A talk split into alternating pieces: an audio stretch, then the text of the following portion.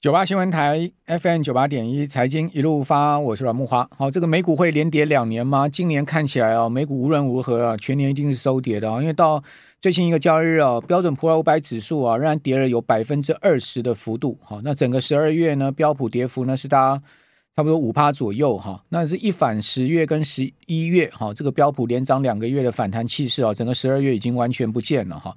那我们看到，在过去的历史经验来讲，哈，这个一九二八年以来哦，就是美国经济大萧条以来哦，标准普尔五百指数啊，就四次哦，就四次哦，不常见哦。你可以看到这个百年历史以来哦，就四次啊，它连续啊出现两年的下跌，好，或者连续两年以上了，就是说至少连跌两年了，哦，只有四次。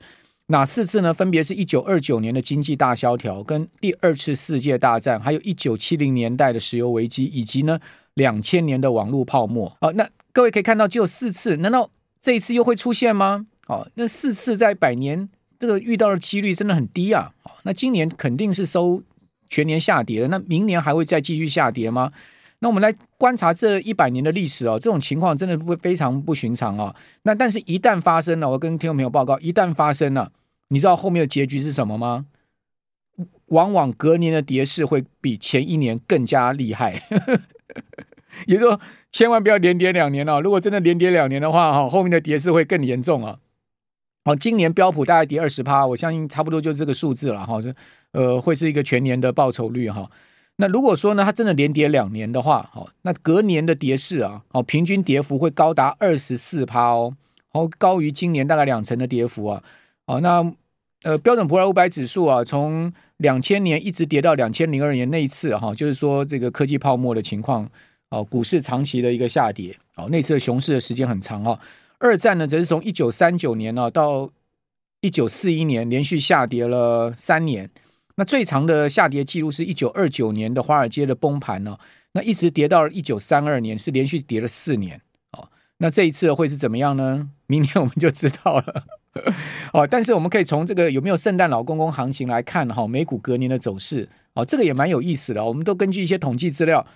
一九九三年以来，哦，有没有圣诞老公公行情啊？跟隔年一月跟隔年全年的这个美股走势啊，有很密切的关联性哦。哦，各位知道是什么样的关联性吗？我先讲一下什么叫做圣诞老公公行情，就是 Santa Claus Rally，好，就是圣诞老公公接力赛了哈，就是多头的一个接力赛。好，那这个接力赛到底是怎么样的接力呢？就是呃多头的一个接力。为什么呢？因为往往哈这个多头年啊。哦，不管 ETF 啊，或者美国的这个共同基金的这种机构法人呢、他们都会在年底做一波拉抬，哦，使得他们的这个全年绩效更凸显更好。哦，所以这个市场哦，每到十二月就会出现上涨哦，其实跟这个机构法人效应是有关的。好、大家会在这个地方要做账，哦，那个大拉一波，哦，使得我今年的年终奖金可以更丰厚嘛，因为本来就已经全年赚了嘛。哦，那再加上现在市场的多头气氛可以运用。那我为什么不在这个地方顺水推舟，好把我手上股票再往上拉一波呢？哦，这个就是所谓的机构法人效应哈。呃，在圣诞老公行情上面，在多头年代这种效应特别明显。那什么叫做圣诞老公公行情呢？就是每一年呢，圣诞节之后的五个交易日，到隔年的前两个交易日，这总共七个交易日哈，这叫做圣诞老公公行情。那过去啊，这么多年来啊。哦，这七个交易日上涨的几率，各位知道非常高哦。这个平均的上涨几率高达百分之八十啊，也就是说，呃，只有十几趴的几率，二十趴的几率左右会下跌了，其他都是上涨。哦，八成的几率上涨，你就知道说这段时间过往啊都是多头气氛非常好的呃时间点。哦，但是呢，我们看到一个统计数据也很有趣哈，从一九九三年以来啊。曾经啊，有六次啊，有六次出现了股市在这七天下跌，就是没有圣诞老公公行情了。圣诞老公在北极不来了啊，那这不来之后呢，会有什么样的影响？绝非这只有这七天的影响哦哦，关键在于明年的行情会怎么变化哦。从这七天可以看出明年，而且准确度非常高。在这个过往六次里面哈，圣诞老公不来啊，哦，隔年一月下跌哦，年初的第一个月的下跌呢，高达几次？它高达五次，也就是说，只要没有圣诞老公行情，它就昭告你一月大概又要下跌了，哦，就很很容易收跌了。那至于说呢，一月下跌的话，对于全年美股的这个呃走势呢，又会有影响哈、哦。那没有圣诞老公公行情这六次，一月下跌五次，全年下跌几次呢？高达四次，哦，所以这个几率非常大，哦，所以这这七天很关键。不过回到我今天要跟报各位报告的主题了，各位可以看到我们今天的标题啊，就是说，呃，明年的景气啊，哦，我们已经看到今年第四季已经提早进入到寒冬了，哦，那中央研究院把明年的 GDP 下修到只有二点四，哈，这个比中央银行的二点五还要低，那更不要讲说呢，主计总处呢也是下修到二点七五，哈，这个所以。哦，不管是学术单位或者是说政府单位，对明年的经济啊都不抱持乐观的态度。哦，那这个自然就是全世界经济的一个概况嘛。哈，因为台湾毕竟是受到全世界宏观经济影响，不可能脱离的啦。哦，你说要靠内需、靠政府的投资、靠民间的消费，把整个 GDP 撑上去，而且呢是大幅增长，哪有这种可能嘛？你政府有多少钱可以呃花下去？好，你民间消费再怎么样刺激，它对于 GDP 的贡献、增长的贡献都是有限。那台湾 GDP 真正的增增长的贡献，最主要还是来自于整个全球宏观经济情况下面的一个出口的一个数据啊，啊，就我们的出口如果是强劲增长的话，那是外需的部分对 GDP 的影响是非常大，然后成长的一个影响是非常大。好，那所以明年的一个整个状况，不管中央研究院或者央行为什么看得这么保守，最主要就是整个环境面不好，大环境不好。那大环境不好呢，就是美国不好，欧洲不好，好，中国大陆现在这个经济疲弱，全世界主要经济体的状况都不好，而且明年可能会更坏。我们从啊这个礼拜啊外销接单的数字可以看到这样的状况，外销接单呢、各位看到最新公布出来十一月的数字啊是五百零一亿美金啊哈，这个月比的情况是衰退了九点五趴啊，跌掉了五十二亿美金哦。那另外我们跟去年比啊，更是。大跌了一百五十三亿美金啊，也就是说去年此时啊，啊这个十一月的外销接单呢是一百六十五亿美金之上啊，哦，那今年呢，呃，在这个礼拜公布出来剩下五百零亿，几乎要跌破五百零一亿哈，哦，这个衰退的幅度是二十三点四趴，二十三点四趴是多大衰退幅度？我跟各位报告是二零零九年金融海啸四月，好，当时四月以来最大的衰退幅度，你就知道说这一次的整个全球经济的。宏观情势的变化真的非同小可哦，哦，也就是说呢，现在目前还没有看到美国经济衰退哦，也还没有看到欧洲经济衰退，我们的这个外销接单就已经出现了零九年以来最大的一个月比的跌幅，你就知道后面如果明年第一季出现的一个数字会是什么样的状况哈。那今年全年哦，看起来我们的外销接单呢，非常有可能全年转成衰退哦。那外销接单不是没有全年衰退过。那到底外销接单全年衰退跟我们股市之间的关系什么？我等一下有统计数据给各位看。好，那今年呢，一到十一月剩下一点四，如果看十二月的数字啊，肯定了哈，应该霸兵了哈，百分之九十九点九好了，不要讲绝对了哈，应该全年要衰退了，因为这个十二月的数字可能会比这个五百亿更差。那如果呢再去换算去年全年的数字的话，应该是要全年衰退了哈。那全年衰退。到底会对股市有什么样的一个联动性？好，那我们等一下有数据给各位看。那我们来看到主要接单项目，哈，几乎全面呈现，而且不是几乎是全面呈现月比衰退，而且呢，最重要的接单大项，资讯通讯产品跟电子产品这两项也都出现衰退。哦，这个衰退的幅度还不小哦。各位可以看到，呃，资讯通讯的衰退幅度呢是高达三十趴，哦，电子产品衰退幅度高达十五趴。哦，另外呢，光学器材面板哦，像这些都是属于在光学这样衰退四十三趴。我讲的是月比衰退。哦，此外呢，呃，基本金属啊，哈、哦，机械、塑橡胶、化学全部衰退，衰退幅度都没有小于十趴的。哦，月比衰退的幅度呢，呃，对不起，这个年比衰退幅度都没有小于十趴，都是在呃这个三成啊，甚至四成，甚至两成多这样的一个状况。那至于说在月比的部分哈。哦资讯通讯出现了二十趴的月比衰退，然后呢，电子产品出现了八点八趴的月比衰退。哦，这两项是台湾呃我们接单最主要的大项，哦，占我们整个接单的金额高达百分之六十。哦，居然出现了很明显开始月比衰退，而这可能我估计才是刚开始。哦，就是我们的这两个大项的衰退刚开始。那至于说主要接单地区，从美国、中国大陆、香港、欧洲、哦东协、日本。全数哦，各位看到，除了日本以外，全数出现月比衰退，连美国都出现了三趴的月比衰退。哦，那中国大陆、香港出现的衰退幅度是四点一趴。哦，那年比中国大陆、香港衰退的幅度是三十七趴之多。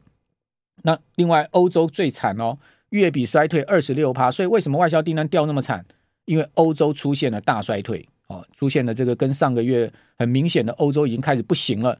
所以你说欧洲的经济会不会就美国先衰退？这肯定的。好，我们从外销订单已经看到这个状况。我们先休息一下，等下回来节目现场。啊，新闻台 FM 九八点一财经一路发，我是阮木华。那这个从接单项目来看，哈，这个全面出现了这个年比，而且明显的年比衰退，可见呢，现在状况真的跟去年同期啊是不可同日而语的差了哈。那另外呢，就是说从月比的情况来看，接单的最重要两个大项占我们整个接单百分之六十的。呃，资讯通讯产品跟电子产品也出现了这个明显的月比开始衰退哈，而且呃，资通产品还衰退幅度高达两成哦。好，那各位看到这一张图就可以看得出来，我们的外销接单已经连续三个月哈呈现了这个年比的衰退，而且越来越衰退越深哈。你可以看到，在九月衰退的幅度是三点一，好，年比衰退三点一，十月衰退六点三趴，居然到了十一月掉到了二十三点四趴的衰退幅度年比。好，那接单总金额从九月还在六百亿之上，哦，跌到上个月呢，呃，十月跌到五百五十四亿，然后这个礼拜公布出来剩下五百零一亿。那五百零一是什么概念？五百零一是连今年二月农历年期间接单金额都还不如诶。哦，你这个二月照来讲要把它扣掉，为什么？因为它是季节性因素哈啊。那去年第四季各位可以看到接单的金额都在六百五十亿到六，甚至去年十二月是六百八十亿的一个接单金额，所以你十二月公布出来的数字。可可见，你要去它的基期是六百八十亿美金，你的十二月衰退的幅度可能会更大，哈，更惊人。那去年接单总额是多少？去年接单总额是六千七百四十一亿美金，年增了二十六趴，所以去年接单的情况非常好。去年出口也非常的好，去年出口总金额是四千四百七十六亿美金。好，那你会说为什么接单总金额跟呃，出口实际的数字差了两千亿美金之多呢，这就是所谓海外生产，台湾接单了、哦，这等一下我跟各位解释。你可以看到去年的第四季，从八月哦接单金额五百三十五亿美金，到九月六百二十九亿，到十月稍微掉下去五百九十亿，十一月喷上去到六百五十五亿，到十二月呢高达六百七十九亿的接单金额。所以十二月哈、公布出来的外销接单哈、明年一月所月底所公布出来的数字肯定是非常糟了哈。那外销订单啊，跟出口的差别到底在哪里？我不，我们刚刚不是有跟各位报告吗？去年的全年的出口总金额是四千四百六十四亿，但接单总金额是六千七百四十一亿，所以之间啊差了两千两千多亿啊。这两千多亿多亿就是台湾接单海外生产。那什么样的产品大项最主要是台湾接单海外生产呢？就是资讯通讯产品。那资讯通讯产品在台湾接单在哪里生产呢？各位就很清楚了，就是在大陆生产哦，在中国生产哦，所以在这一块的部分呢，就不算是台湾出口的金额了，而是算是呃大陆海关哦啊所算出来的一个大陆的一个出口金额了哈。那这个呃中间的差距就在这个地方，这个地方一个小小的地方跟各位做一下解释啊，各位可以看到这张图就很清楚了，对不对？哦，去年六千七百四十一亿，然后总出口金额呢是六千呃四千四百六十四亿。哦，那我们可以看到海外接单去年呢、多了三两千三百多亿，那在此前一年呢，哦，那个接呃出口总金额是三千四百五十亿，海外接单呢是五千三百，呃，整个接单是五千三百多亿，哦，所以呃，在民国一百零九年的时候呢，呃，这个差距呢是不到两千亿，但去年的扩增，随着这个整个接单跟出口的金额的大幅扩增啊，哦，它的这个海外生产比重，我们可以看到，啊、也明显的这个有。就是整个整个这个绝对金额有明显拉大的一个情况，比重差不多了哦，有绝对拉大的一个情况，绝对金额拉大。那什么样的项目是最主要？台湾接单海外上，我刚刚跟各位报告，就是资讯通讯产品。事实上，资通产品哦，如果就接单金额跟占台湾整个接单比重来讲，其实跟电子产品差不太多。但你你就实际出口的这个报表来看的话，海关的报表来看的话，台湾最主要的出口项目呢是电子零组件，而非资通产品。哦，最主要关键就在差在这个地方。那外销订单跟台股有什么差别？有很密切的关系啊！各位看这张图就知道，只要外销订单转负啊，台股通常都是美好行情了。你可以看到这个每一次转负啊，这是从二零一三年以来外销订单转负，外销订单转负，台股呢都是呃很明显的往下打跌一段的哈，而且呢这次这个很明显的往下压的哈。那尤其是这一次外销订单的负成长，各位看到是负二十三趴，这一根往下的柱状图多长啊？是。已经是二零一六年跟二零一八年那时候外销订单转负不能比的啦。好，所以这一次为什么台股有这么大的一个跌势？哦，现在目前又掉头向下哈，这个 B 波反弹结束之后呢，看起来是要进入到所谓的 C 波的修正了哈。那 C 波修正呢，基本上它会是一个时间波的修正，会不会同时加上幅度的修正？这就要看明年。我个人认为，明年美国经济会不会 hard landing？好，我个人推演了明国明年美国的经济的情况哈。以现在目前华尔街的共识，应该是温和衰退了哈。但有人讲说，美国没有温和衰退这件事情，哦，美国只有经济衰退 就。只要衰退，一定是 hard landing 啊。那只要是 hard landing 的话呢，那当然对台湾整个经济，呃，包括出口啊各方面的影响会更严重，好，更严峻哈。那在这样状况之下呢，也许明年台股还有一个所谓的幅度修修正，而非只是一个时间修正哈。因为我们都知道，一般的股市的多空头的循环要满足啊，一定有两个大项要满足，一个是幅度要满足。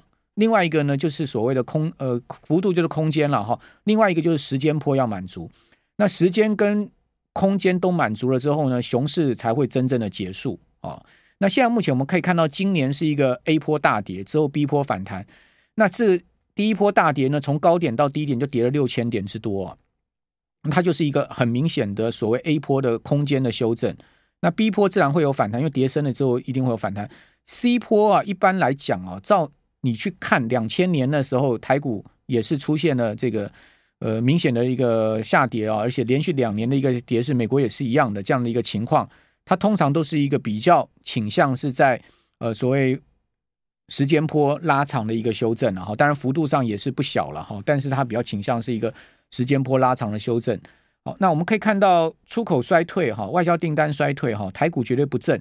哦，这个统计数字给大家参考。从一九七五年以来，外销订单总共有八次全年是负成长，哦，有八次，所以也不常见。那台股在其中七次是下跌，哦，这七次下跌中有四次是前一年就先大跌，就像今年外销订单在年底开始转负，哦，只所以逼使全年的外销订单变成是呃全年衰退哈。